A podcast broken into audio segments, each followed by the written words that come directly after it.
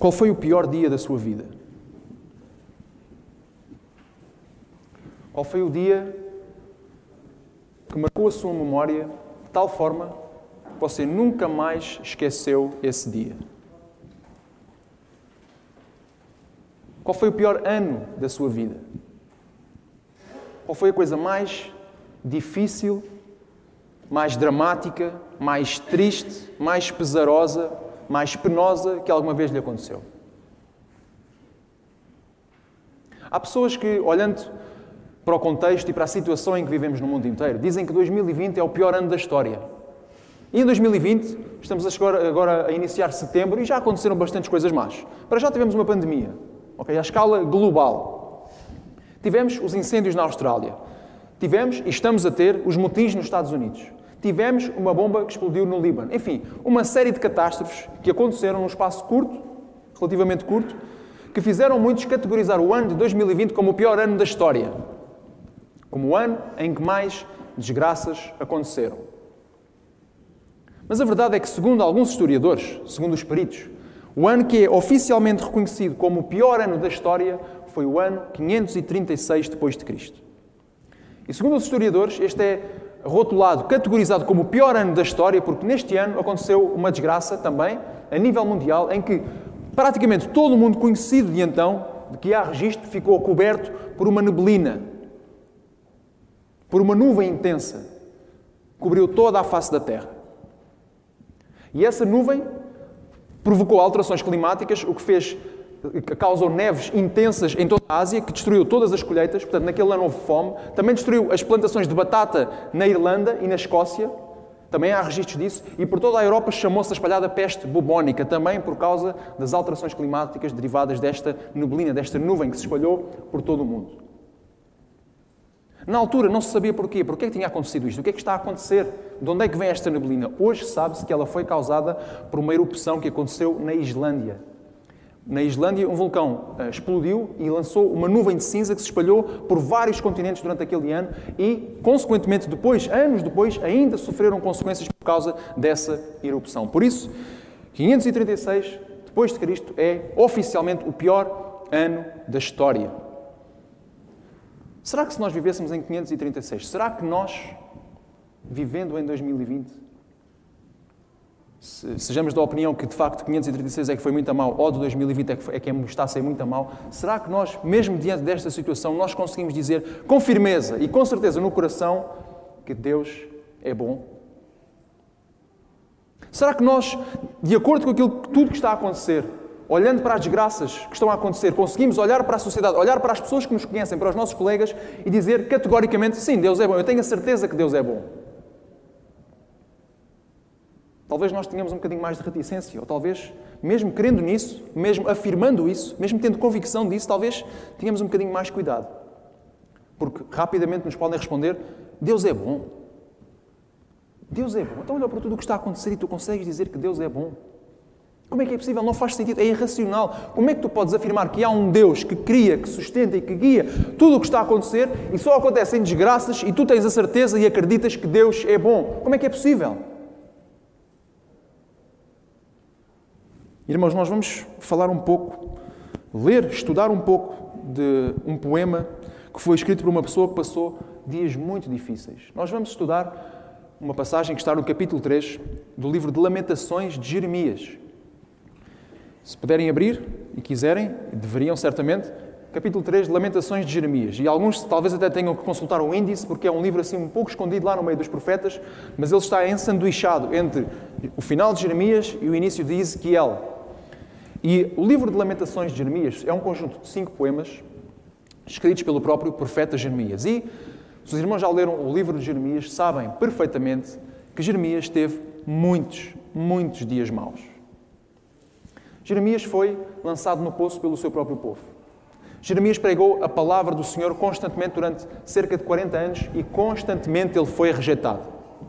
Jeremias foi pendurado em troncos, porque o povo já não suportava ouvir a mensagem que ele tinha para pregar. A Jeremias foi decretada a sentença de morte por causa da mensagem que ele estava a pregar. Constantemente obediente a Deus, constantemente fazendo aquilo que Deus queria, constantemente vivendo uma vida santa, Jeremias foi agredido, foi rejeitado, foi maltratado, foi completamente ostracizado pelo seu povo. Mas o que nós lemos aqui, em Lamentações de Jeremias, nós lemos Jeremias no seu pior dia, no seu pior ano. E é muito interessante, irmãos, porque a própria estrutura do livro de Jeremias, ou do livro de Lamentações de Jeremias, que tem cinco capítulos, estes cinco capítulos estão apresentados da forma acróstica, ou seja, as primeiras letras de cada verso, as primeiras letras de cada versículo, obedecem mais ou menos, uh, consistentemente, uh, começam todas com a, letra do alfabeto hebraico, como se fosse o alfabeto hebraico seguido, tipo A, B, C, D, mas em vez de ser o latim, é o hebraico, e cada letra, a primeira letra de cada verso, começa com uma letra do alfabeto hebraico. Para além disso, o livro de Jeremias tem aquilo que é chamado uma estrutura quiástica. O que é que isto significa? Basicamente, o quiasmo para os seminaristas é uma espécie de uma sanduíche. Okay? E há pessoas que veem quiasmos em toda a parte na Bíblia. Mas em Jeremias, no livro de Lamentações, há indícios fortes de que o profeta escreveu o livro desta forma com um propósito específico. Porquê? Porque o que é, um, o é, que é um quiasmo literário? É uma, um pedaço de texto, seja um livro, seja um versículo, seja um capítulo, que começa com uma ideia, okay? desenvolve a ideia no centro e depois repete a ideia que disse no início. Ou seja, nós conseguimos ver no livro de Lamentações de Jeremias essa estrutura em que, do capítulo 1 e o capítulo 2, tem uma ideia, a condenação e a destruição de Jerusalém.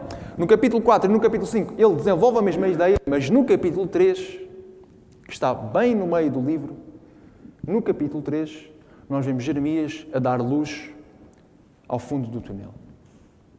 Nós vemos Jeremias no seu pior dia, no seu pior ano, tendo ele já uma vida completamente difícil, no seu pior dia ele chega à conclusão que o Senhor é bom. E irmãos, nós podemos tomar este exemplo de Jeremias, vamos estudar aqui do versículo 24 até ao 41, eh, que são logo seguidos dos versículos muito conhecidos por nós e que nós gostamos muitas vezes de citar. No versículo 22 e 23 diz, do capítulo 3 de Lamentações de Jeremias: É pelas misericórdias do Senhor que não somos consumidos porque as suas compaixões não falham, elas são novas a cada manhã, grande é a tua fidelidade. Irmãos, ele começa esta secção com estes dois versículos.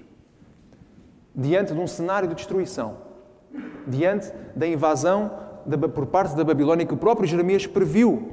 Ele pregou durante 40 anos que isto iria acontecer. Ele disse ao povo: durante 40 anos, aí vem a Babilónia, vocês vão pagar pelos vossos pecados, vão durante 70 anos para o exílio. O templo vai ser destruído, a cidade vai ser destruída, vocês têm que aceitar e obedecer ao Senhor e arrepender-se dos vossos pecados.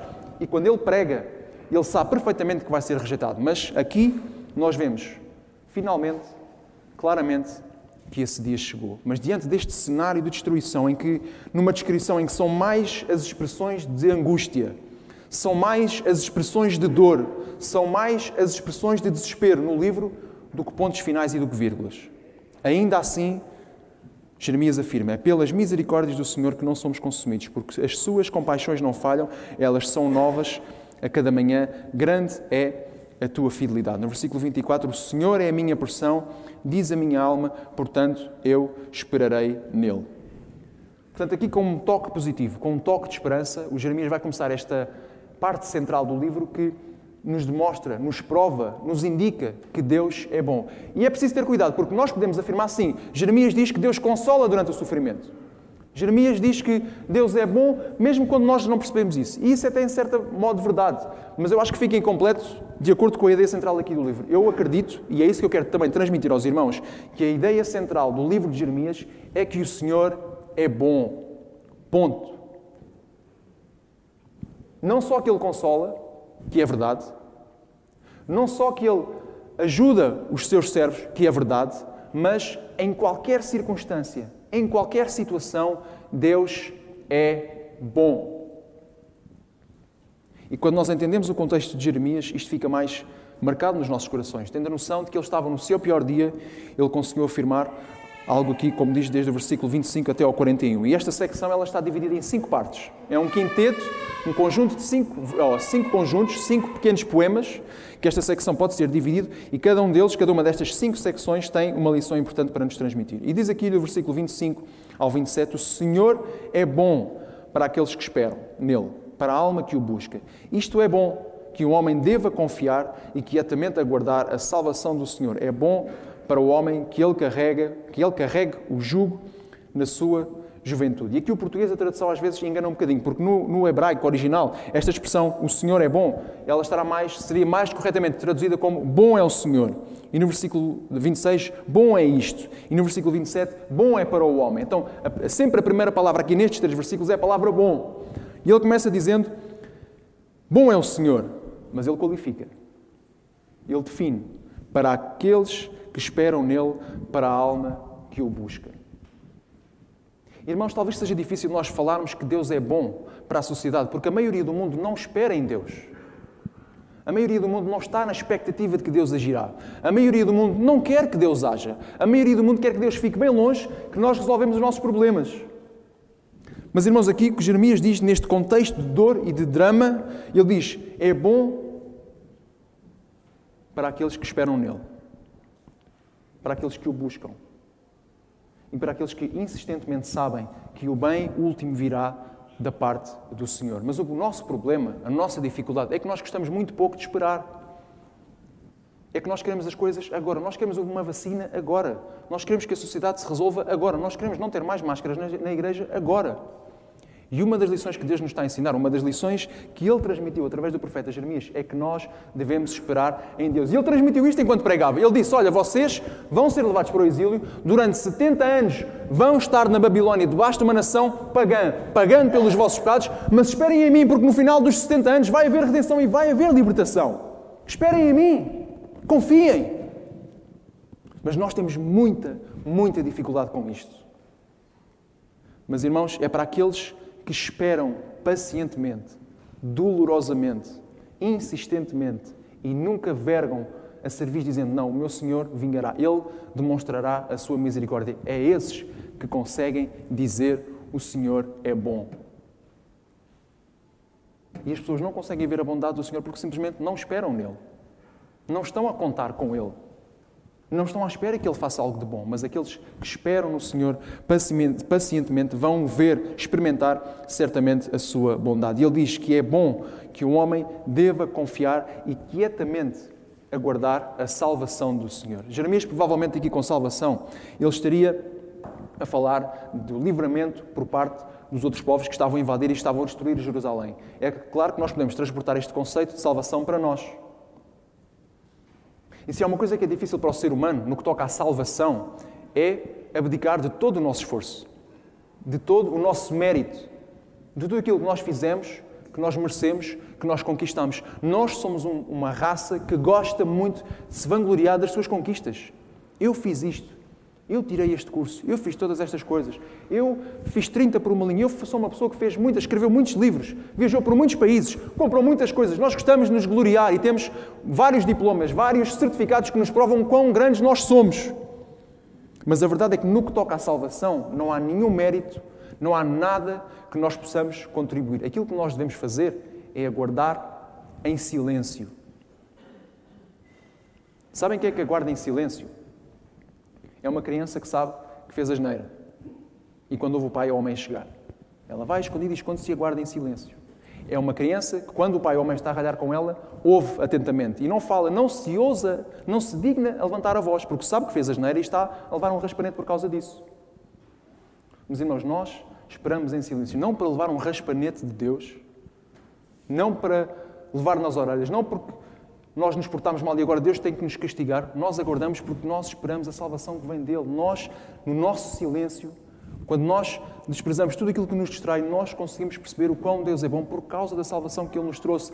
Tantas coisas neste mundo, irmãos, nos distraem daquilo que é realmente importante. E se há coisa importante na nossa vida, na vida do cristão, é a questão da salvação. Irmãos, quantas vezes você dá louvores a Deus, você agradece a Deus pela salvação que Deus lhe deu? Você sabe o que é que custou a salvação? Nós dizemos que foi mediante a graça, foi pela fé que nós fomos salvos. Mas para Deus, irmãos, custou o sangue derramado do seu próprio filho. Para Deus foi muito, muito caro. Para Jesus foi muito caro. Ele deu a sua própria vida. E, no entanto, nós não conseguimos, em silêncio, agradecer e aguardar a voz do Senhor, quietamente, para que possamos ver como de facto Deus é bom. Deus muitas vezes não nos parece bom, mas porque nós estamos tão distraídos e tão atafolhados na nossa mente com coisas que não são tão boas. E por isso afirmar que Deus é bom é difícil nessa situação, mas para aquele que confia e para aquele que quietamente aguarda, que deseja ansiosamente no silêncio ouvir a voz de Deus, esse sim consegue eventualmente perceber e ter a convicção de que Deus é bom. E no versículo 27 ele diz que esta noção de esperar em Deus, de esperar em silêncio, de obedecer à voz do Senhor em silêncio, de ouvir Deus a falar em silêncio, é uma coisa que deve ser aprendida desde a juventude, porque ele, por isso ele diz: é bom para o homem que ele carregue o jugo na sua juventude. E há, se há uma coisa pelo qual muitas crianças não são conhecidas, é por estarem quietas e em silêncio. Eu, por acaso, era uma dessas crianças assim. De vez em quando atabalhoava, mas eu sempre estava quieto, em silêncio, mas sempre distraído com alguma coisa. E nós muitas vezes somos como crianças imaturas. Sempre muito distraídos, sempre a querer fazer muita coisa, sempre a querer resolver todos os problemas, sempre a querer ter muitas atividades. Mas o profeta diz que é bom para o homem perceber, desde cedo, desde muito cedo, que em muitas situações o mais certo que temos a fazer, e no que toca à salvação é certamente aquilo que nós devemos fazer, é esperar e confiar exclusivamente em Deus. Nós estamos agora numa fase de, de transição. Muitos agora vão voltar à escola, muitos candidataram-se ao ensino superior e estão à espera de resultados, muitos ficaram sem emprego e estão à procura de emprego e estão assim um bocadinho ansiosos do que é que vai acontecer. Será que vou conseguir emprego? Senhor, porque é que não respondes? Então estão muito ansiosos, muito atarefados, com muita incerteza. Irmãos, esperem no Senhor. Eu não sei qual é a sua situação específica, eu não sei qual é a decisão que você tem que tomar, eu não sei a situação em que você está, mas eu sei, eu tenho a certeza, e a palavra diz que o Senhor é bom. Aguarde em silêncio, espere no Senhor pela resposta, e você vai ver, comprovar, experimentar que Deus é bom. E ainda sobre o homem que espera em Deus, ele diz no versículo 28, ele senta-se sozinho e permanece em silêncio, porque ele o carrega sobre si. Ele coloca a sua boca no pó para que assim possa haver esperança. Ele dá a sua face para aquele que o golpeia, ele está repleto de reprovação. Então, Jeremias acrescenta aqui mais uma componente para aquele que quer realmente perceber que Deus é bom, para aquele que quer experimentar a bondade de Deus. E este segredo é a humilhação. Sabem porque é que muitas vezes nós temos dificuldade em ver que Deus é bom? Sabem porque é que as pessoas no nosso mundo, na nossa sociedade, têm dificuldade em ver que Deus é bom? Porque elas acham-se boas. Elas já têm um padrão de bondade máximo, que são elas mesmas. E se você perguntar a qualquer pessoa, e eu já fiz esta experiência e já contei aos irmãos em mais do que uma mensagem, mas eu continuo a dizer porque é verdade e desafio os irmãos a experimentar. Se você perguntar na rua às pessoas se elas se acham boas, 99% vão dizer que sim, que são boas pessoas. Todas elas.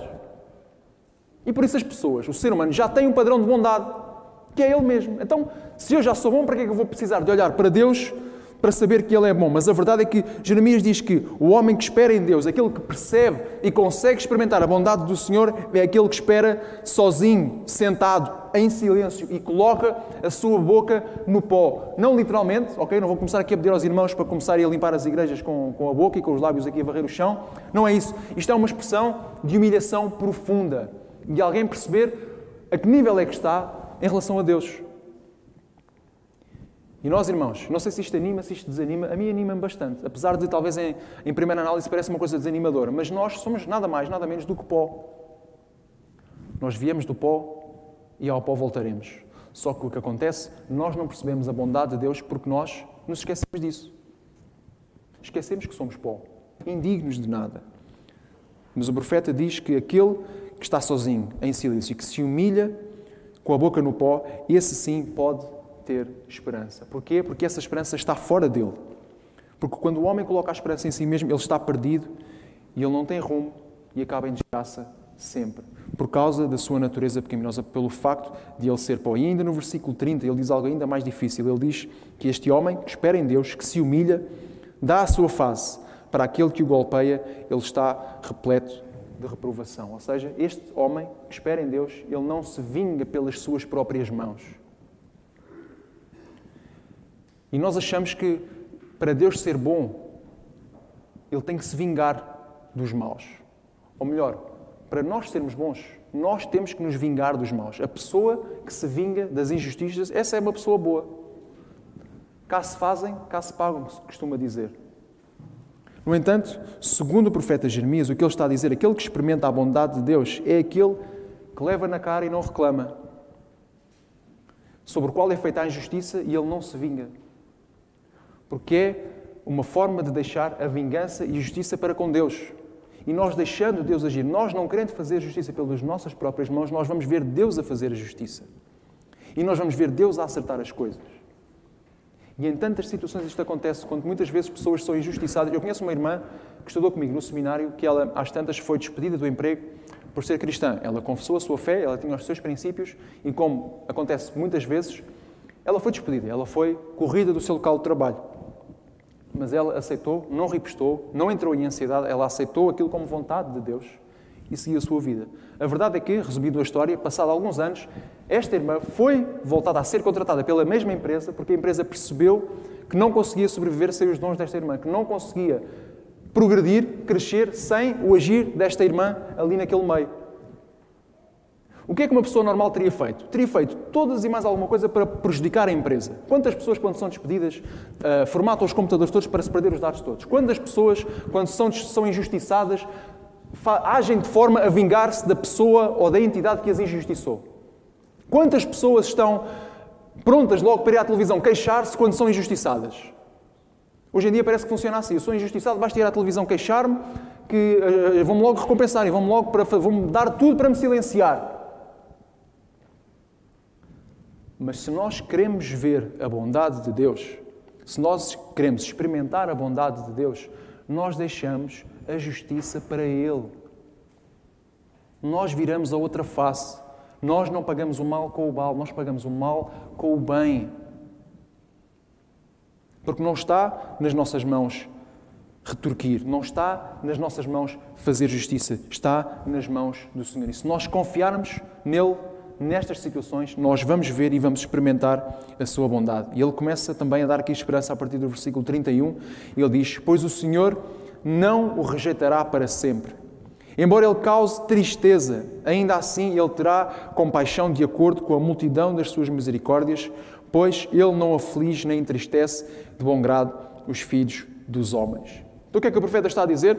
Com muita da nossa angústia, muita da nossa dificuldade, é o próprio Deus que traz a cabo para nos dar uma lição, para nos causar tristeza, uma tristeza que traz à vida. Irmãos, muito daquilo que acontece de errado na nossa vida, ou de acontece que nós achamos que é negativo, que é uma coisa mal, irmãos, muitas vezes, frequentemente, é Deus a disciplinar-nos.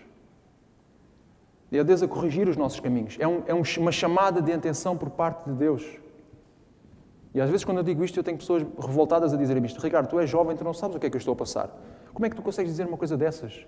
Que aquilo, aquilo pelo qual eu estou a passar esta dor, este, esta doença, este diagnóstico, esta perda desta pessoa que eu amava, este falhanço que eu tive, este embaraço que eu tive, como é que tu podes dizer que isto é disciplina de Deus? Tu não sabes nada disto, mas irmãos, é o que a palavra nos diz. É o que a palavra nos diz. Que todo o sofrimento que nós passamos aqui pode ser disciplina da parte do Senhor, uma chamada de atenção da parte de Deus. Mas não porque Ele é mesquinho e gosta de nos castigar. Não porque Ele tem prazer em nos castigar, porque Ele próprio diz aqui: embora Ele cause tristeza, ainda assim Ele terá compaixão de acordo com a multidão das suas misericórdias, porque Ele não aflige nem entristece de bom grado o homem. Ou seja, Ele não castiga, Ele não disciplina porque lhe apetece. Quando nós passamos sofrimento, quando nós passamos pela disciplina do Senhor, ela é sempre feita em nosso prol, em nosso benefício. Quando nós entendemos isto, quando nós conseguimos perceber que as fases difíceis pelas quais nós passamos, mesmo no nosso pior dia, mesmo no nosso pior ano, nós sabemos que Deus está a trabalhar para uma coisa boa, com um intuito positivo, com o objetivo de nos melhorar, de nos santificar, de nos aproximar dele. E por isso, mesmo quando nós somos disciplinados por Deus, mesmo quando nós estamos numa situação difícil em que percebemos que o Senhor está a encaminhar-nos para nós estarmos mais perto dele, nós podemos afirmar que Deus é bom, porque sabemos que o mal que nos acontece é para nosso benefício. Mas, irmãos, vamos ser sinceros. Aquilo que vem a seguir nos mostra também uma fonte de sofrimento humano, o qual Jeremias também aborda. Ele diz, a partir do versículo 34, esmagar sobre os pés todos os prisioneiros da terra, desviar o direito de um homem perante a face do Altíssimo, subverter um homem a sua causa, isso o Senhor não aprova. A verdade, irmãos, é que muito do sofrimento pelo qual nós passamos, em certa medida, é causado por outras pessoas. É causado por nós mesmos. Irmãos, quantos aqui, quando eu perguntei, quando eu lancei a questão qual foi o seu pior dia, qual, qual foi o seu pior ano, quantos de nós não nos veio à mente situações em que fomos nós mesmos que nos lá colocámos? Quantos de nós não nos veio à mente um dia ou um ano numa situação tão má que foi nossa culpa nós estarmos nessa situação? Fomos nós que causámos isto. Porque muito do sofrimento humano também é causado por nós mesmos. E o profeta afirma aqui a situação de que Deus tem, ou a forma como Deus age diante disto. Ele diz: esmagar sobre os pés de todos os prisioneiros, desviar o direito de um homem perante a face do Altíssimo, subverter um homem em sua causa, isso o Senhor não aprova. Ou seja, o mal que os homens fazem uns aos outros, o mal que o homem faz ele mesmo, o Senhor não aprova. Ele aqui também dá até aos prisioneiros direitos. Ele até considera os prisioneiros, aqueles que são desprezados. Irmãos, um prisioneiro de guerra neste tempo era completamente desprezado. Era mercadoria, era um escravo. Hoje em dia a escravatura é um escândalo. Naquela altura era bastante comum, quando uma nação conquistava outra, os prisioneiros de guerra eram mercadoria a ser trocada, a ser explorada, a ser vendida. Mas diz aqui que esmagar os prisioneiros da terra e desviar o direito de um homem perante a face do Altíssimo é coisa que Deus não aprova. Nós temos um documento muito importante, talvez um documento dos mais importantes da história a seguir à Bíblia, que é a Declaração Universal dos Direitos Humanos, redigida em 1948. Muito uh, resultado ou uh, causada pelo, por aquilo que o mundo viveu durante a Segunda Guerra Mundial. Mas, irmãos, a verdade é que cada vez mais nós reivindicamos direitos aos quais não temos fundamento. Cada vez mais a sociedade não sabe, não tem a certeza se deve reivindicar estes direitos humanos porque ela não tem fundamento. Ela não tem razão pelo qual estes direitos devem existir. Mas, irmãos, se nós temos direitos, se o nosso sofrimento tem significado, se, se há uma reprovação por parte do sofrimento que nós causamos a nós mesmos e aos outros, é porque Deus existe e porque nós fomos feitos à imagem e semelhança de Deus. E por isso é que o nosso sofrimento, por isso é que o sofrimento que causamos aos outros, por isso, o sofrimento que causamos a nós mesmos é mau, porque nós somos feitos à imagem e semelhança do Senhor. E por sermos feitos à imagem e semelhança do Senhor, nós temos valor intrínseco e por isso nós podemos afirmar que Deus é bom. Mas é interessante que o homem, ainda assim, gosta de reclamar e de se queixar. O profeta diz no versículo 37: Quem é aquele que diz e assim acontece quando o Senhor não ordenou. Da boca do Altíssimo não procedem o mal e o bem.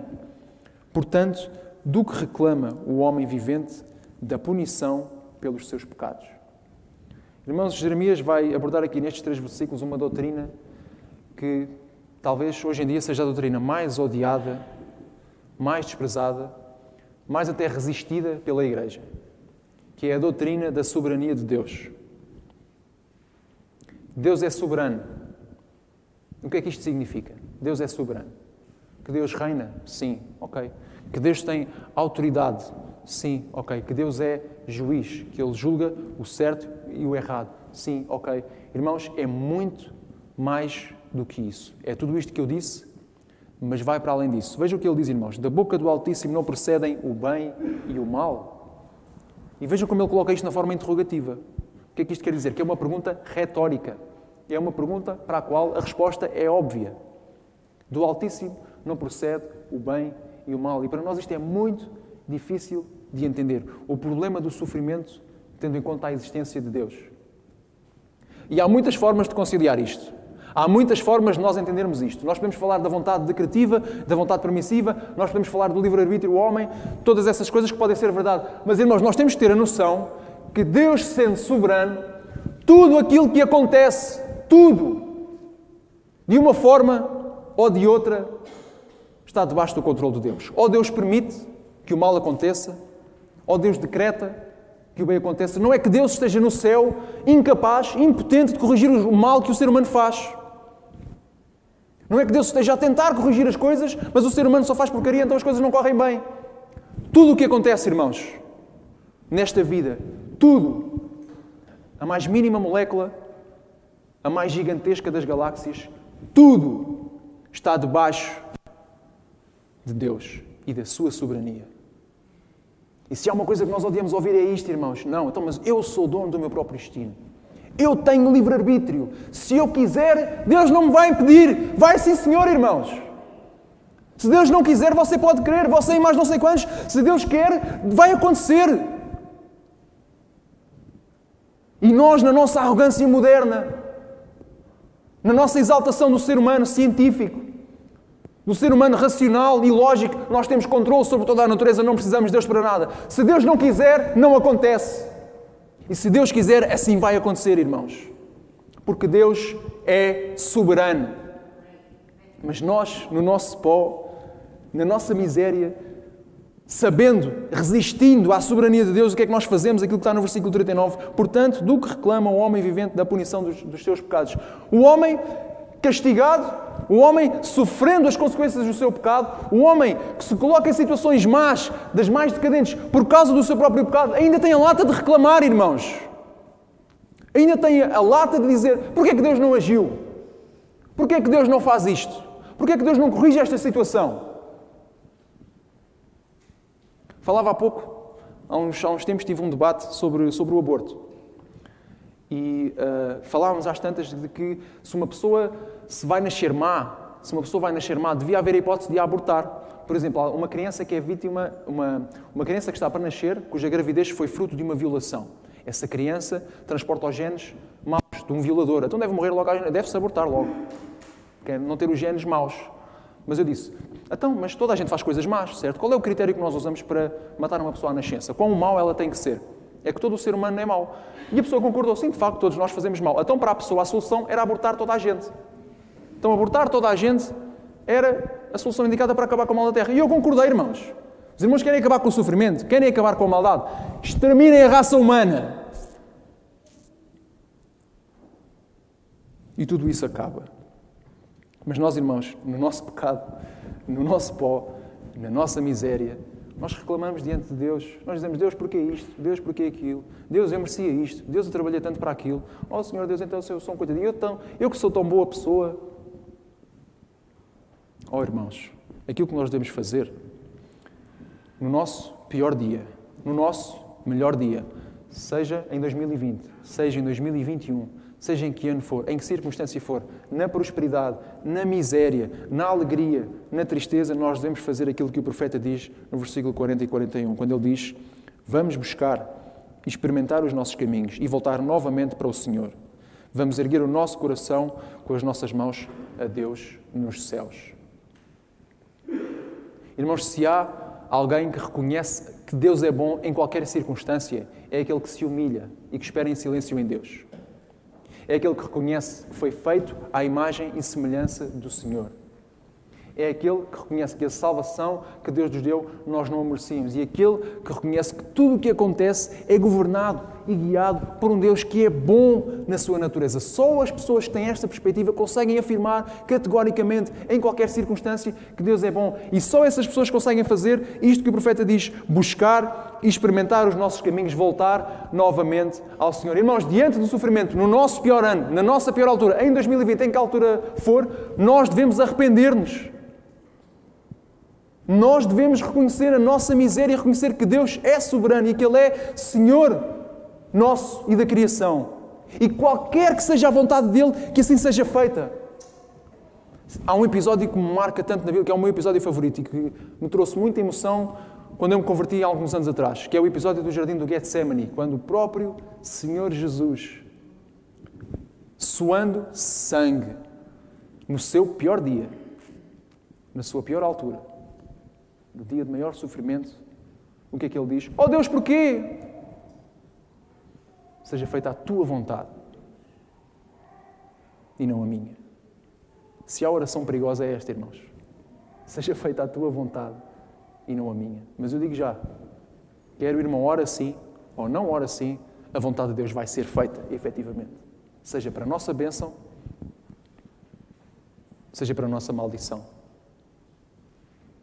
Irmãos, nós devemos, nos tempos em que vivemos, difíceis, duros, imprevisíveis, não sabemos o que vai acontecer, não sabemos o que está a acontecer, nós devemos erguer o nosso coração, as nossas mãos a Deus nos céus, reconhecer a nossa pequenez, reconhecer que somos feitos à imagem do Senhor, reconhecer que esperando no silêncio, olhando para Deus, livrando-nos de todas as distrações que este mundo nos oferece, nós podemos afirmar categoricamente que Deus, sim, é bom.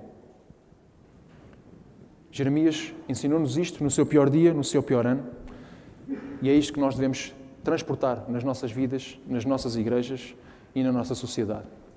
Deus é bom e Ele nunca muda na sua bondade. Nós vamos cantar, lembrando isto, da bondade, da fidelidade do Senhor, um cântico que diz: Tu és fiel, Senhor, meu Pai Celeste, pleno poder aos teus filhos darás, tu nunca mudaste, nunca faltaste, tal como eras, tu sempre serás, em qualquer circunstância. Então,